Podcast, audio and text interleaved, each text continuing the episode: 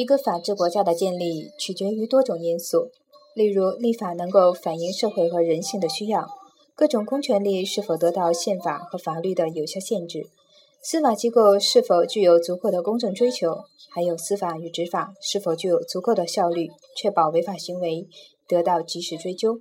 案件的处理不仅是非分明，而且富于效率。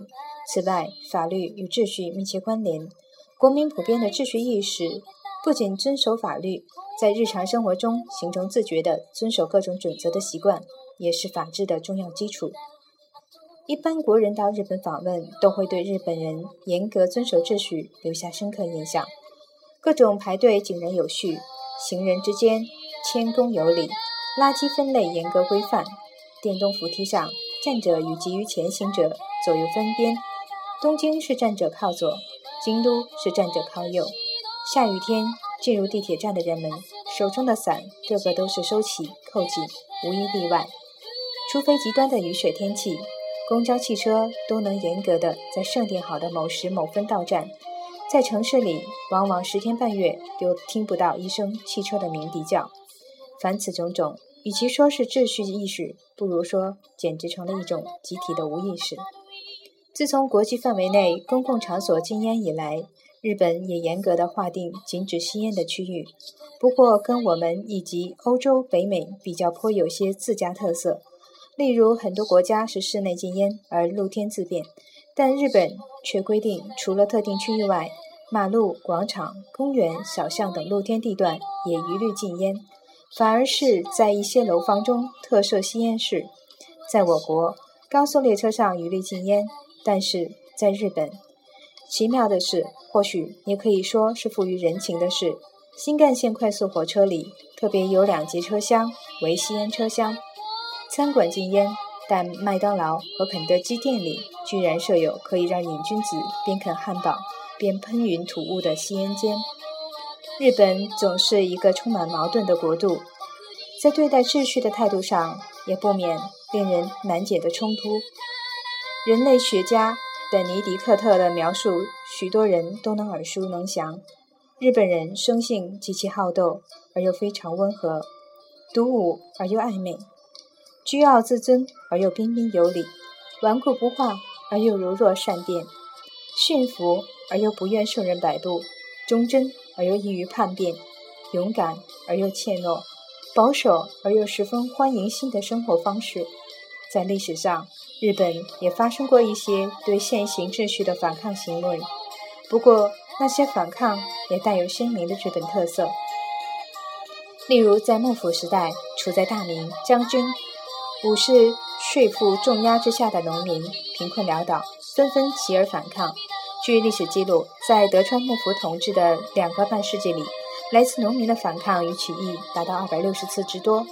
有时候起义有相当的暴力色彩，但是也有很温和的和理性的，诸如只是把请愿书递交到将军和藩主的手中，并不诉诸暴力。幕府受理这样的诉求，作出判决，大约一半的判决结果是农民胜诉。然而令人不可思议的是，即便是幕府判决胜诉。带领农民造反的领袖，却必须因为对封建忠诚秩序的破坏行为而受到处罚，甚至被判死刑。在刑场上，起义领袖被砍头，农民们默默的围观。无论是遭受到砍头者，还是那些围观的民众，都平静地面对这一切。这是法律，也是秩序。但另一方面，这样的死者又被作为英烈，建祠堂，行祭典。当局并不仅止民众对死者的悼念和颂扬。之所以如此，当然是由于日本传统社会特定的阶级结构。中国早在隋唐时代就建立了科举取士的体制，由此实现了社会身份的流动性。每当皇帝暴虐无道，民众停不聊生，揭竿起义，改朝换代，就变成道德上的完全正义的义举。不过，从日本人的观念看，这种彼可取而代之的观念却难以接受。日本人总是恪守着不同阶级恪守本分的信条。天皇被称为云上人，无人可以取代。士农工商相互分离，难以形成阶级之间的身份流动。幕藩体制之下，藩主是世代继承的封建主，并非中央任命之官员，于是形成中央与地方之间的权力划分和一定程度上的地方自治。当身份无从改变，人们就只能接受命运的安排。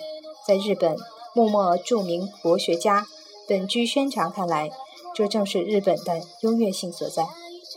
所以，日本人对社会秩序的不满和反抗，就带有一种反抗与顺从兼而有之的复杂色彩。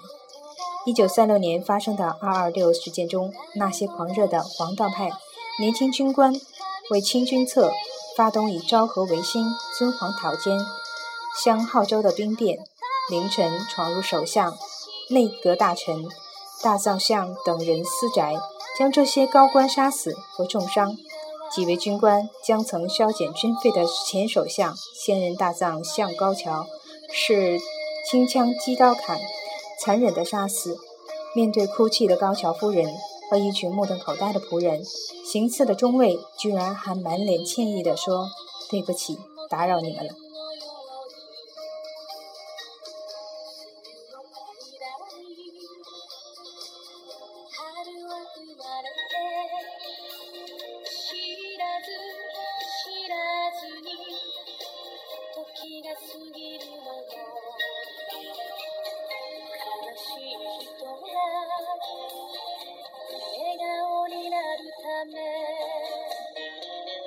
这里是 FM 七四三九六，我是小鳟鱼，感谢你的收听。